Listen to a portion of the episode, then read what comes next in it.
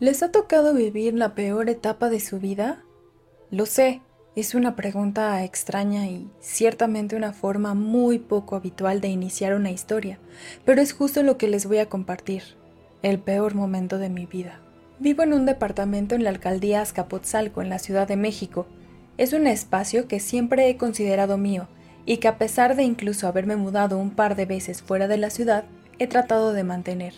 Es como mi lugar seguro, mi refugio. He tenido que ser una mujer independiente desde muy joven. Como muchas de nosotras, trabajo con un ritmo muy intenso y arduo para salir adelante y tener una vida digna y en ocasiones cómoda. Ha sido importante para mí darme esos momentos, esos ratitos para relajarme y disfrutar las cosas simples de la vida, por lo que mi departamento tiene ese significado especial al ser el lugar donde no solo vivo, sino donde busco mi paz interior. Tristemente esta paz se vio interrumpida de una forma muy tétrica. La verdad, ya no tengo claro de qué pasó primero, solo sé que estos dos grandes cambios en mi vida sucedieron de manera simultánea. Comencé a tener problemas de salud, teniendo dolores muy intensos en todo mi cuerpo, y que no se calmaban ni con los medicamentos más potentes. Imaginen vivir con dolor todo el día, todo el tiempo acentuado por aquellas fuentes de estrés como lo era mi trabajo y mi vida personal. Por otro lado, empecé a sentirme vigilada en mi casa, particularmente en mi recámara. Les podrá sonar ridículo, pero les juro que por varios días juraba que una de las figuras de peluche que tengo en mi recámara, justo en el buró junto a mi cama, me miraba con intensidad, insidiosamente. Se trata de una figura de peluche, más específicamente el oso de color rosado que sale en la tercera entrega de la película donde los juguetes tienen vida propia. Este oso de peluche parecía mirarme por las noches. Al principio juraría que cambiaba su expresión, pero más allá de un poco de miedo, no prestaba mucha atención, pues mis dolencias ocupaban la mayor parte de mis pensamientos. A pesar de mis continuas asistencias al médico y la importante cantidad de fármacos que consumía, mi condición no mejoraba significativamente. Un domingo por la mañana me desperté, después de algunas horas continuas de sueño que en ese momento eran una bendición, pues la mayor parte de las veces no podía dormir más de una o dos horas seguidas. Me levanté a la cocina para preparar el desayuno, cuando me topé con una escena perturbadora. Había trozos de servilleta desgarrados y tirados por toda la cocina. Puede que mis palabras no hagan justicia a lo que mis ojos veían pero les pido que imaginen su cocina repleta de trocitos de servilleta por todos lados. Además de eso, los cajones de los cubiertos abiertos y revueltos como huevos y otros alimentos arrojados a uno de los muros. Por un momento estaba en shock, pues como cualquier persona, mi instinto era que alguien se había metido a mi departamento. Tomé un cuchillo y empecé a gritar con una voz un poco quebrada. ¿Quién? Eh, ¿quién? ¿Quién anda ahí? Sin recibir respuesta. Corrí a mi habitación, tomé el teléfono móvil y llamé a mi novio, quien en cuestión de minutos llegó a mi auxilio. Se preguntarán por qué no llamé a la policía, y yo misma lo pensé un poco después, pero de manera instintiva fue la primera persona que me vino a la mente en ese momento de shock. Este nivel de estrés me llevó a tener un episodio de dolor muy intenso. Pasé una noche fatal. Esta noche, mientras me retorcía de dolor y al borde de las lágrimas, sentía la mirada penetrante del oso y un pensamiento me invadió la mente. Fuiste tú. Mientras ahora yo lo miraba. Logré conciliar unos minutos de sueño, cuando me despertó una especie de risa, una risa como burlona pero escalofriante al mismo tiempo. Al despertar, estaba aterrada y para ese momento estaba segura de que el oso de peluche tenía algo que ver, como un presentimiento, un sexto sentido que me lo estuviera diciendo a gritos. Instintivamente volteé a ver al oso y no estaba en el buró. Y sí, puede sonar ridículo o incluso les podría parecer gracioso a algunos, pues no es tan gracioso cuando eres tú quien está ahí y lo está viendo con sus ojos.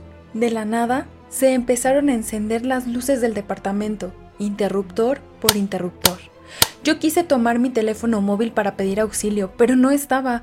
No tuve valor para pararme, no tuve valor de salir de mi cama y lo único que pude fue cubrirme con las cobijas y comenzar a rezar. Debí estar así algunas horas hasta que amaneció y tuve el valor de pararme. El peluche seguía sin aparecer y tampoco mi móvil. Me dirigí a la puerta para salir huyendo, pero dudé por un segundo, pues sin teléfono y a medio vestir y sin medicinas me enfrentaría a problemas muchísimo mayores. Con el poco valor que me quedaba, me empeñé en encontrar el móvil y llamé desde mi teléfono fijo para arrastrarlo a través del tono. Apareció en un rincón de la sala junto al peluche, como si éste estuviera sujetándolo. Las piernas me empezaron a fallar del susto, pues era absolutamente imposible que eso fuese algo normal.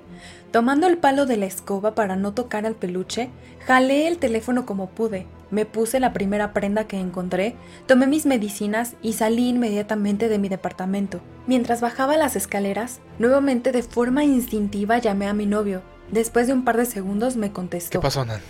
Te acabo de decir que me estoy preparando para ir al trabajo. Dame chance. Yo me desconcerté, pues no había hablado con él desde hace muchas horas. ¿De qué hablas? Oye, están pasando cosas raras otra vez. No quiero estar aquí, necesito que vengas por mí. Le dije con un miedo que ya no podía controlar. ¿Cosas raras? Pero si me acabas de decir que estabas bien. Ahorita me apuro y paso a verte antes de ir a la oficina. Me contestó con cierto fastidio. Pasarían unos 30 minutos y mi novio llegó por mí. Mientras esperaba, me di cuenta de que había una conversación con mensajes enviados desde mi teléfono a mi novio, diciendo que todo estaba mejor y que no se preocupara, y justo él comentando que se alistaría para ir a trabajar. De nuevo entré en shock por un momento.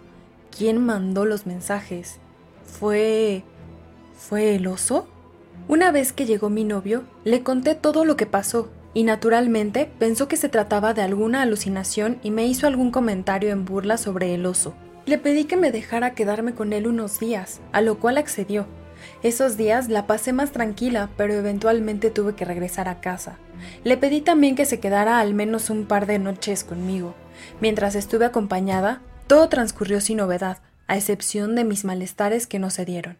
A petición mía, mi novio guardó al oso de peluche en el closet, en la parte más alta, como si asegurase que no me sugestionara. Admito que quise creer que en realidad sí había sido simplemente una alucinación, y que mi imaginación me jugó un mal truco, o quizá que hasta era sonámbula.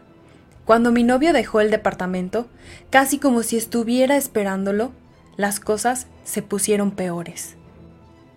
Miraba yo la televisión en la sala cuando distintivamente pude ver al oso correr fuera de mi recámara y hacia la cocina. Escuché claramente cómo abrió uno de los cajones de cubiertos y volvió a reír de manera macabra y burlona. No sé qué me llevó a entrar a la cocina. Si bien ya había experimentado algunas cosas extrañas, esa fue la primera y única vez que yo vi con mis propios ojos al oso moverse y escucharlo en una situación en la que no estaba yo dormida o sufriendo de dolores extremos sintiendo un enorme miedo, pero de alguna manera con un valor especial, tomé mi móvil, encendí la luz de la cámara y apuntando con esta entré a la cocina, y ahí estaba el oso de peluche con un cuchillo en la mano, en el piso, inmóvil. Ahí fue cuando el miedo me dominó de golpe y salí huyendo sin pensar en nada más. Pedí un auto por medio de una aplicación móvil y fui a casa de mi mamá. Necesitaba el apoyo de alguien más comprensivo y que no me juzgara, que no se riera de mí o que pensara que estaba loca. Mi mamá me escuchó y al día siguiente me llevó con una persona que hace limpias y protecciones. La llevamos a mi departamento y de inmediato dijo sentir una energía muy intensa. Qué bueno que me trajiste. No es un lugar seguro para quedarse. Buscamos al oso por todas partes y no aparecía. La mujer entonces sacó una campana y la tocó. Dijo, Con esto va a ser inevitable que salga. No tardó ni un segundo cuando se escuchó un grito espantoso y la mujer dijo, Ve, el muñeco debe estar en tu cuarto. Y en efecto, ahí estaba, tirado, como si siempre hubiera estado ahí. La mujer entonces comenzó con algunos rezos, roció un agua que había preparado con algunas hierbas por la casa, así como sobre el muñeco. Oramos todas con Padres Nuestros y Aves Marías por unos minutos, hasta que la mujer dijo que era suficiente. Una energía negativa se pegó a este muñeco y por ahora está contenida. Colocando a la vez que decía esto, un rosario sobre el muñeco. Lo mejor será que lo guardes. Mientras tenga el rosario no pasará nada, pero sin él, otra energía podría pegarse. Estas cosas dejan una huella y otras podrían rastrearla. Me explicó que destruirlo no era opción, y era importante no deshacerse del peluche, pues yo conocía el riesgo y el que acabara en otras manos implicaba un peligro mayor. Así sin más, la mujer se fue. Sobre mis dolores y malestares, esos aún siguen conmigo, pero están mucho mejor controlados. El oso aún lo conservo, está justo a mi lado en el mismo lugar donde siempre, solo que ahora en su cuello cuelga un rosario. Confieso que aún hay ocasiones en las que siento temor, pero es más como una resaca, como si los recuerdos me hicieran sentir ese miedo. Más de una noche me he quedado mirándolo, esperando que en cualquier momento haga algo aterrador.